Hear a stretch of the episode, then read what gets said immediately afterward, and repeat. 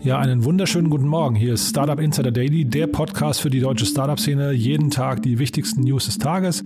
Mein Name ist Jan Thomas. Heute ist Dienstag, der 16.02. und in Berlin liegt schon wieder Schnee. Wahnsinn, es ist richtig weiß. Okay, also das nur als Update aus der Hauptstadt und ansonsten haben wir folgende Updates. Volkswagen hält E-Auto von Apple für keine Bedrohung. Zalando denkt über Übernahme von Flaconi nach. Mark Zuckerberg will Apple im Datenschutzstreit Schmerzen zufügen. Die Verbraucherzentrale geht gegen die Dating-App Parship vor. Und Clubhouse knackt die Marke von 10 Millionen Usern. Außerdem haben wir heute zwei spannende Interviewgäste. Zum einen spreche ich mit Moritz Waldstein-Wartenberg. Er ist der Co-Founder und äh, CEO von dem Startup Mitte Berlin. Das ist ein sehr spannendes Unternehmen. Da haben unter anderem Bitburger und Kercher investiert. Äh, insgesamt 32 Millionen Euro sind in das Unternehmen geflossen. Ja, und gestern wurde bekannt, dass Mitte Berlin sein erstes Gerät auf den Markt gebracht hat. Und das nehme ich zum Anlass, um mit Moritz mal so kurz über den Status quo und über die Herausforderungen zu sprechen. Ist auf jeden Fall ein sehr interessantes Unternehmen äh, und der Markt ist wirklich gigantisch groß. Also von daher hört euch das mal an. Außerdem haben wir im Podcast Carsten Maschmeyer. Er hat gestern verkündet, dass in den USA sein erstes Investment einen Unicorn-Status erreicht hat, und zwar Modern Health und was es damit auf sich hat und äh, wie es dazu kam und wie das Team rund um Carsten Maschmeyer es geschafft hat, das Unternehmen so früh zu identifizieren. Also die haben insgesamt eine 98-fache Wertsteigerung hingelegt. Also das ist wirklich enorm, seit sie eingestiegen sind. Wie es dazu kam und was es damit auf sich hat, das hören wir eben gleich im Interview. Das alles nach den Nachrichten mit Frank Philipp. Doch jetzt erstmal ganz kurz zu unseren Verbraucherhinweisen. Werbung Startup School ist das virtuelle Trainingsangebot von Google for Startups. Die Online-Kurse decken eine große Bandbreite an Themen ab, von digitalem Marketing und Businessstrategie bis hin zu gezielten Google-Produkttrainings. Hier erhalten Gründerinnen und Gründer wichtige Grundlagen zur Weiterentwicklung und Skalierung ihrer Unternehmen. In Kleingruppen direkt von professionellen Trainern und Google-Experten. Legt direkt los und meldet euch an unter campus.co slash startupschool.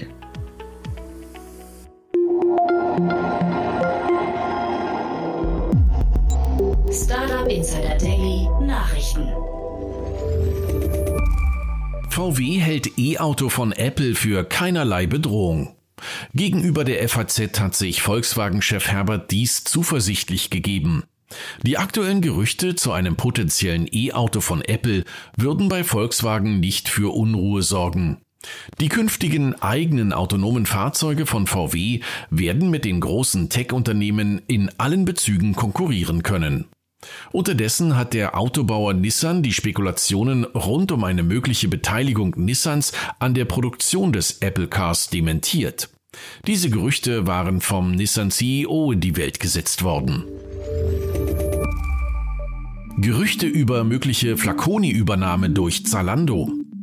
Medienberichten zufolge möchte Zalando den Online-Kosmetikhändler Flaconi übernehmen. Dies wird als möglicher Frontalangriff auf die marktführende Parfümeriekette Douglas gewertet. Flaconi gehört zur Sendergruppe Pro7 Sat1. Zwar führt Zalando bereits heute diverse Kosmetikmarken im Sortiment, jedoch fehlen dabei zahlreiche Hersteller von Bestseller-Düften wie Lacombe, Chanel oder Yves Saint Laurent, die ihre Ware nur an ausgewählte Unternehmen verkaufen. Als möglicher Kaufpreis für Flaconi werden 800 Millionen Euro genannt. Mark Zuckerberg will Apple Schmerzen zufügen. Im Streit zwischen Apple und Facebook legt Mark Zuckerberg nach. Laut Quellen des Wall Street Journal soll der Facebook-Chef gegenüber Mitarbeitenden geäußert haben, man müsse dem iPhone-Konzern, Zitat, Schmerzen zufügen. Dabei wird sowohl die angestrebte Kartellklage als möglicher Weg gesehen, auch die Gerüchte um die Entwicklung einer eigenen Smartwatch deuten in diese Richtung. Zuckerberg hatte Apple in den vergangenen Wochen wiederholt vorgeworfen, durch die neuen Datenschutzvorgaben für iOS-Geräte benachteiligt zu werden. Verbraucherzentrale geht gegen Parship vor. Der Verbraucherzentrale Bundesverband VZBV geht juristisch gegen die Dating-Plattform Parship vor. Dabei geht es um den Vorwurf mutmaßlicher Knebelverträge und unlauterer Klauseln zur Vertragsverlängerung des Hamburger Unternehmens. Laut Verbraucherzentrale wird Parship-Kunden die Möglichkeit verwehrt, den Service jederzeit kündigen zu können. Dies soll nun im Rahmen einer Musterfeststellungsklage rechtlich geprüft werden. Clubhouse mit über 10 Millionen Nutzern. Das Audio Social Network Clubhouse erreicht den Meilenstein von 10 Millionen Nutzern. Diese Information wurde jedoch nicht vom Unternehmen selbst verkündet, vielmehr hat der österreichische Entwickler Roman Mittermeier dies durch Anzapfen der Private Search API der App herausgefunden. Mittermeier lässt die Zahlen von Clubhouse stündlich erheben. Demzufolge hatte die App am vergangenen Wochenende die magische Grenze von 10 Millionen Nutzern erreicht. Clubhouse verschärft seinen Datenschutz. Forscher der US-Universität Stanford haben herausgefunden, dass Clubhouse möglicherweise Audiodaten von Nutzern an in der Volksrepublik China gehosteten Servern weiterleitet.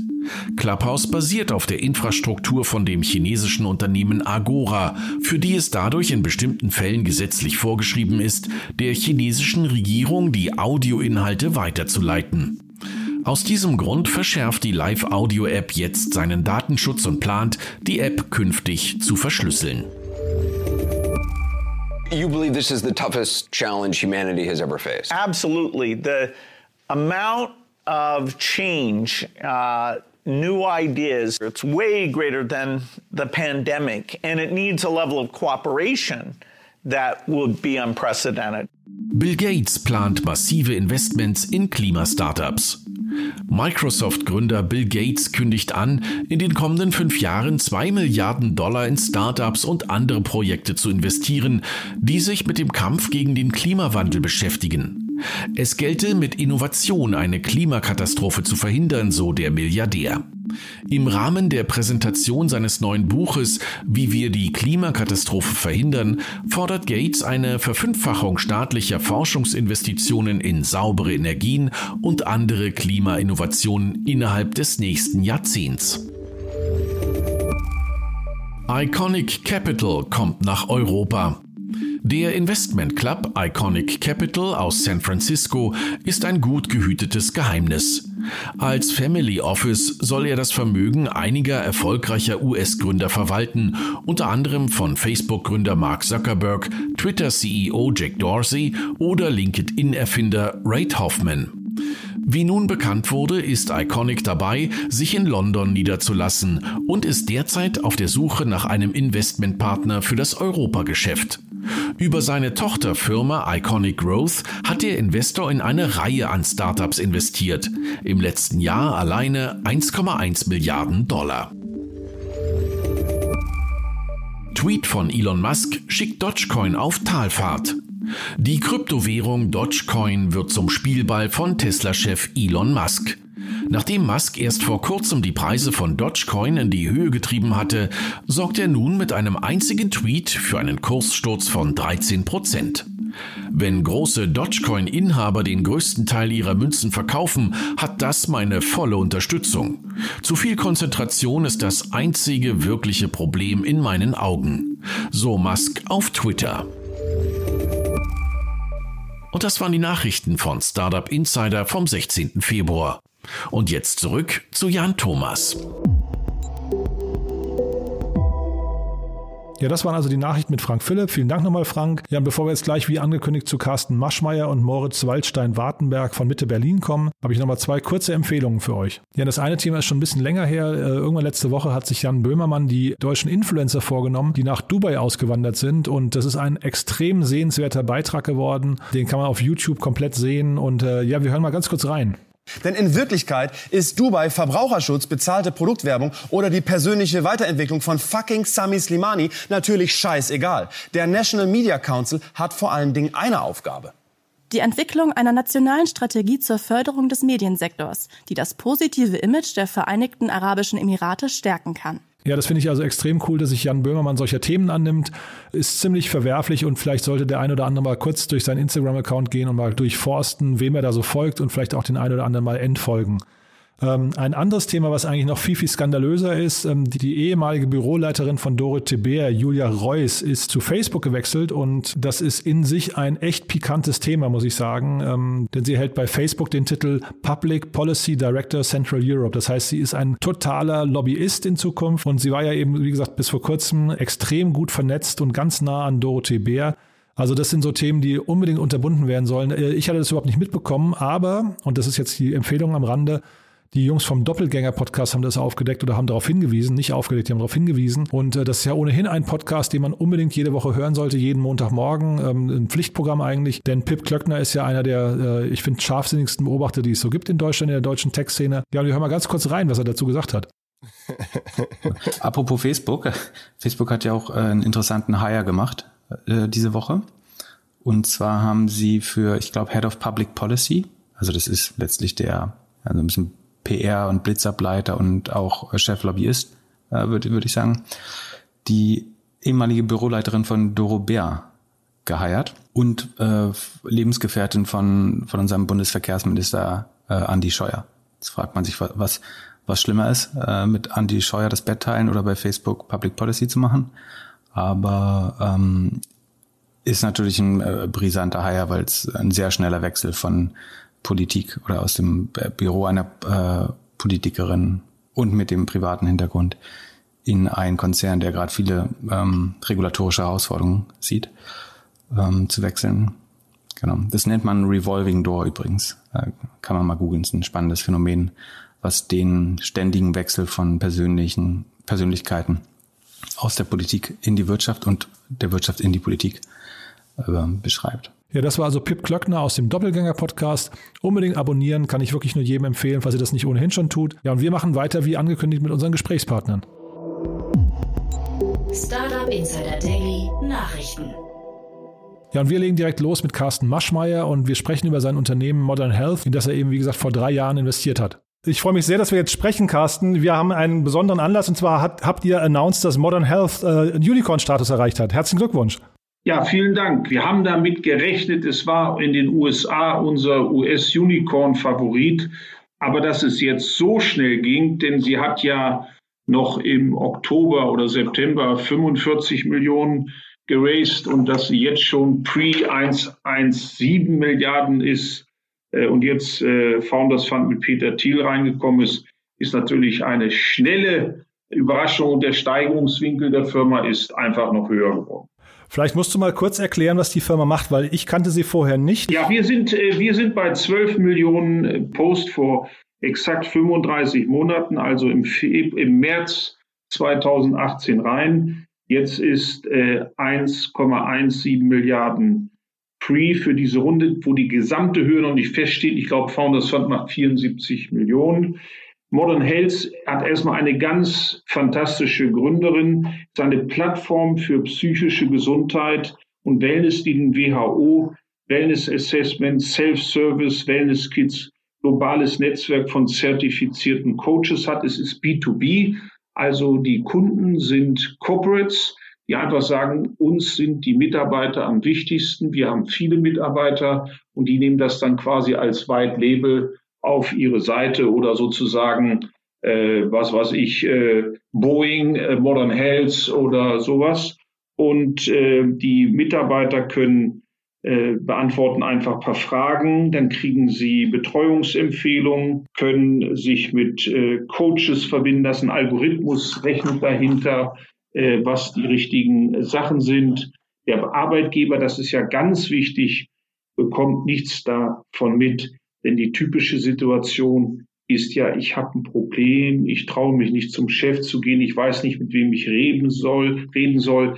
Und Modern Health hat das tolle System, dass sie eben nicht digital rot oder grün sagen, nach dem Motto, du bist äh, mental fit, sondern es gibt auch diese Zwischenstufen. Äh, das ist so äh, grün, hellgrün, gelb, hellrot, dunkelrot und der Algorithmus, wenn es äh, ernster wird und notwendig ist, findet den richtigen Ansprechpartner. In den USA einfach sind die Menschen ja viel offener mit dieser dunklen Krankheit, die man in der Regel nur in der Familie oder mit sich selber ausmacht. Und warum ist das so ein wertvolles Unternehmen? Also wo ist, kannst du das Geschäftsmodell nochmal erläutern?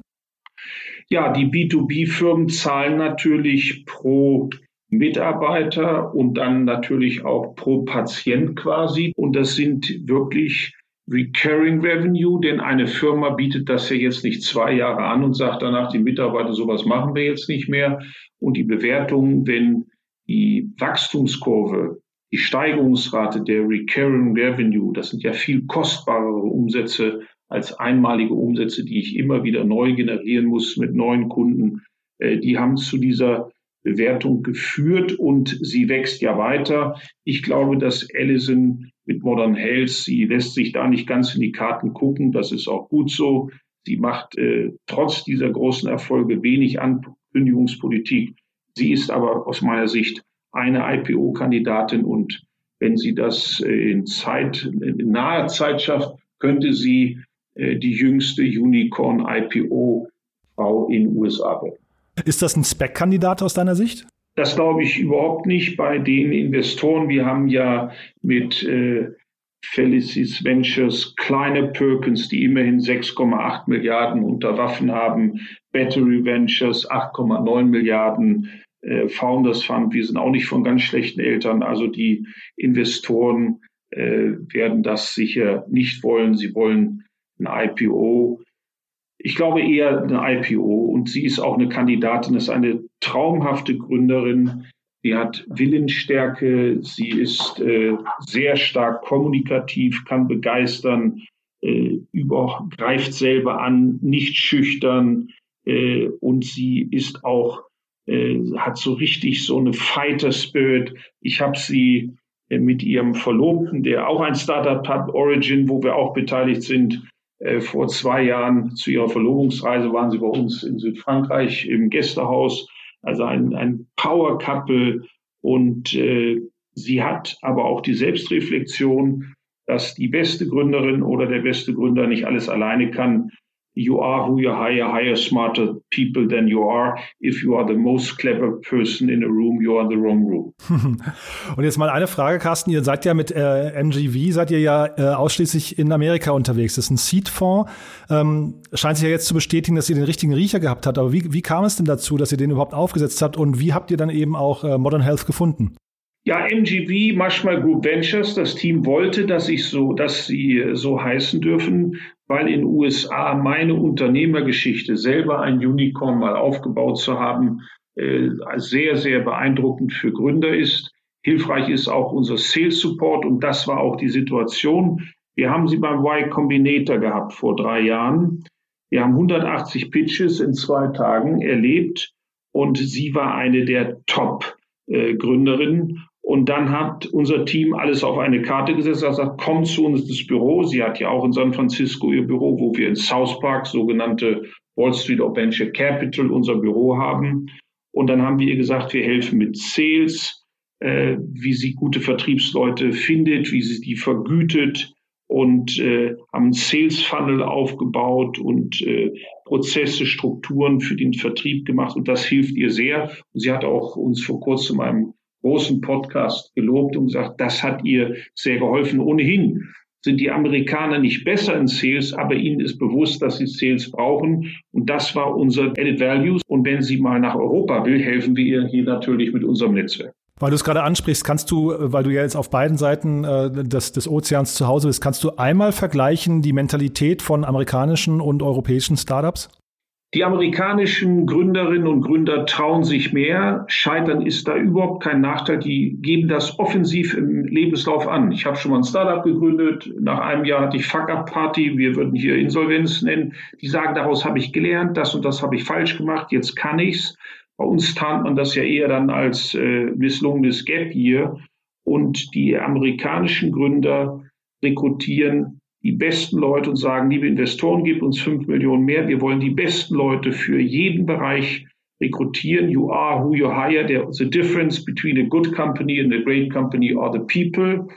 Sie machen schneller Runden, größere Runden. Ihnen ist die Verwässerung nicht so wichtig, sondern die Endbewertung als Unicorn zum Beispiel. In Deutschland haben wir immer so, ach, so teure können wir uns nicht leisten. Da sage ich immer, dann versucht es doch mal mit äh, günstigen. Dann lachen zwar alle, aber es bleibt trotzdem dabei. Lieber weniger Marketing, dann ist die Reichweite länger und äh, wir werden nicht so stark verwässert. In Amerika gilt eigentlich, das geht schon mit den Termsheets los, auch der Investoren. Kleine Termsheets, wenig Paragraphen, die wollen, es geht pleite oder es klappt. Wir haben so viele Angsthasenparagraphen, wenn noch ein bisschen von dem Geld zu retten ist, wer das dann wie bekommt. Klasse. Und dann war im Handelsblatt, ich weiß nicht, ob du das kommentieren möchtest, äh, Carsten, im Handelsblatt war gerade zu lesen, dass du deine Fonds, du hast ja mehrere Fonds, die auch verschieden ausgerichtet sind, du möchtest diese öffnen und dann war zu lesen, dass du in die Investoren-Oberliga aufsteigst. Kannst du das einmal nochmal kommentieren? Also Alstin 2, Alstin Capital 2 ist für äh, Dritte schon aktiv. Wir haben 32 LPs, Banken, Versicherungen, Stiftungen, Celebrities, Family Offices. Das habe ich zusammen mit meinem Managing Director Partner Clemens von Bergmann und dem Partner Noel C. und Lukas Bennemann. Alstin 2 ist zu 40 Prozent ausinvestiert. Von der logischen Reihenfolge und unserer Schrittgeschwindigkeit wird das wahrscheinlich im Frühjahr nächsten Jahres zum Raisen von Alstin 3 kommen und äh, unsere Fonds MGV in USA auch wegen der Erfolge das US-Team überlegt, ob sie MGV 2 auflegen in ein, zwei Jahren und dann amerikanische Investoren ansprechen. Wir werden logischerweise jetzt immer häufiger gefragt, kann man da mitmachen? Wenn man ein Unicorn äh, entwickelt, wir sind ja nicht bei 600 Millionen eingestiegen und haben jetzt 2x, wir haben eben fast 100x.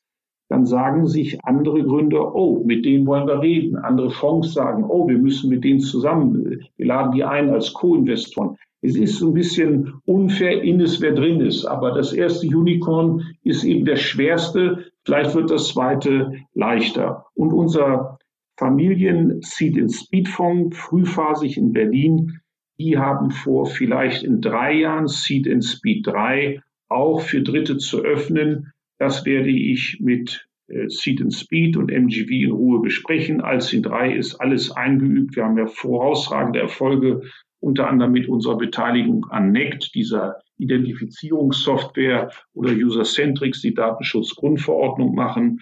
Und äh, mit der Familie werden wir reden, ob wir mit den anderen Fonds wirklich die Arbeit, aber auch die Renditen mit anderen teilen wollen. Super. Und äh, möchtest, du, möchtest du kommentieren, äh, Carsten, ich habe gelesen jetzt im Handelsblattartikel, dass, dass deine, deine Kinder auch mitsprechen. Das heißt, ihr habt jetzt quasi eine richtige Dynastie da aufgebaut, ja? Äh, mein jüngerer Sohn Maurice lebt seit acht Jahren in Kalifornien, hat erst in Pasadena studiert, dann an der USC sein Master in Science, Entrepreneurship and Innovation gemacht.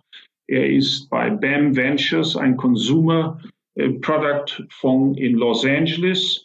Und mein älterer Sohn, der Marcel, der hat einen eigenen Aktienfonds, Paladin One, sehr, sehr erfolgreich. In den letzten fünf Jahren äh, knapp 130 Prozent Wertzuwachs, also den DAX über 70 Prozent outperformt. Und natürlich reden die mit, was die Familie macht. Sie begrüßen aber, wenn sich Family Offices zusammentun, wenn sich LPs zusammentun, Synergien haben. Jeder tolle Co-Investor, jeder LP, der zusätzliche Stärken, Unterstützung mit an das Startup ranbringt an den Tisch, ist natürlich eine Stärkung und willkommen.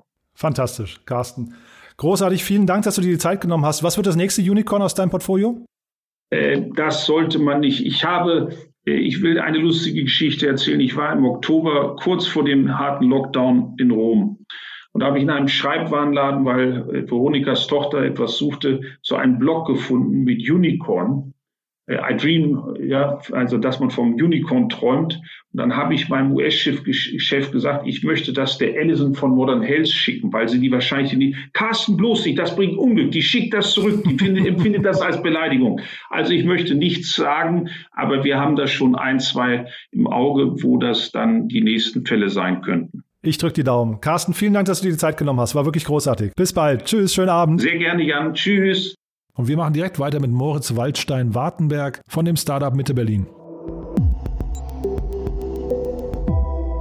Moritz, bei euch gab es große Neuigkeiten äh, zu lesen. Erzähl doch mal.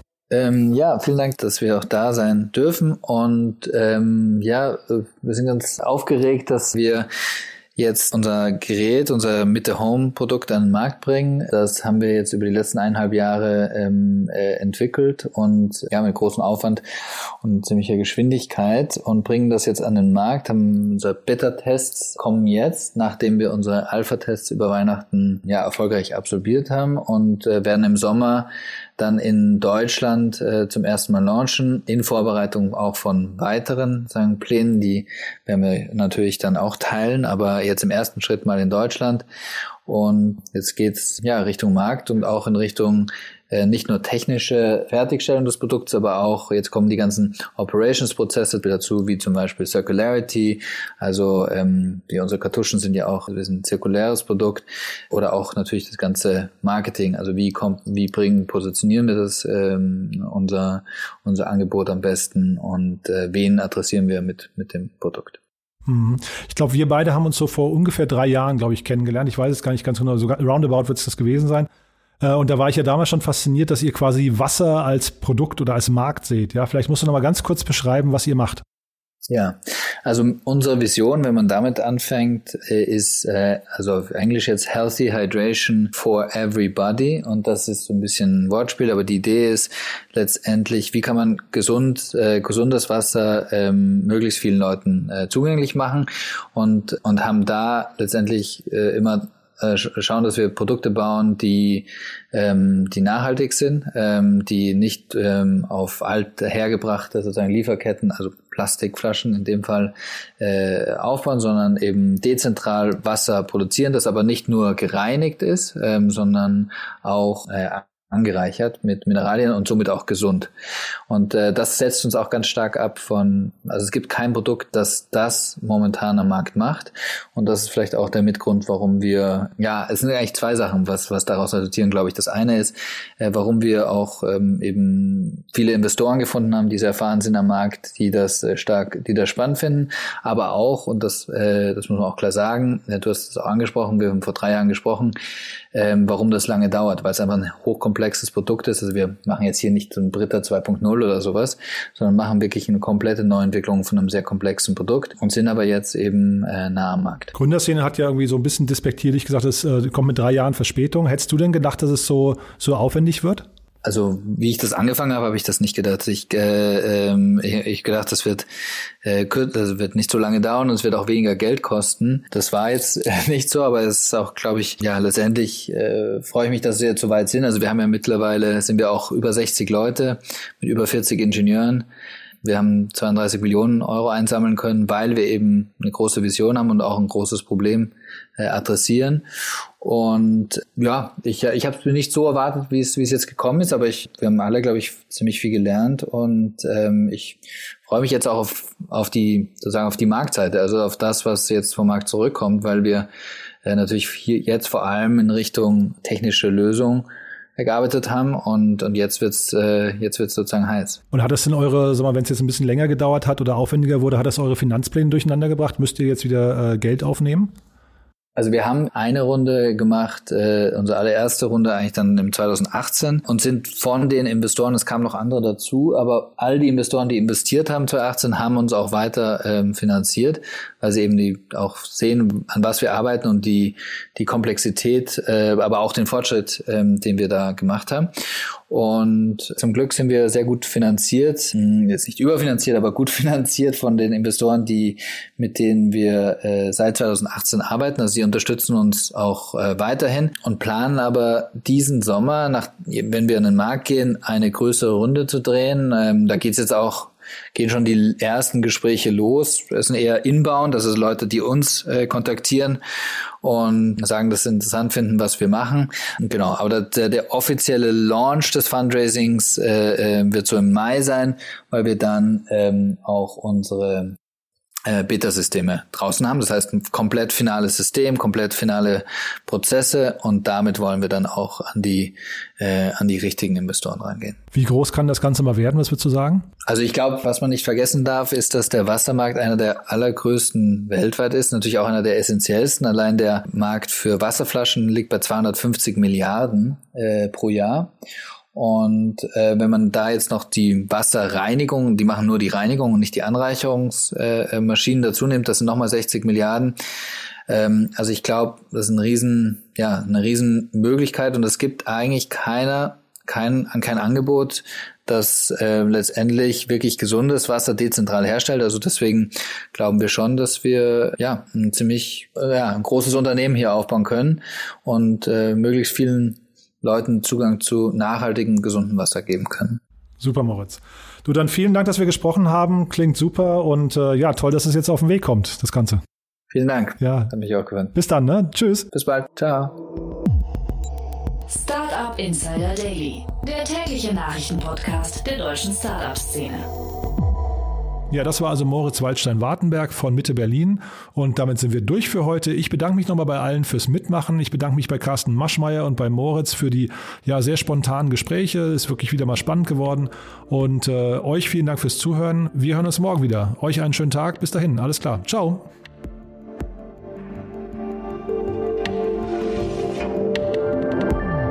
Diese Folge wurde präsentiert von Google for Startups. Jetzt informieren auf campus.co slash startupschool.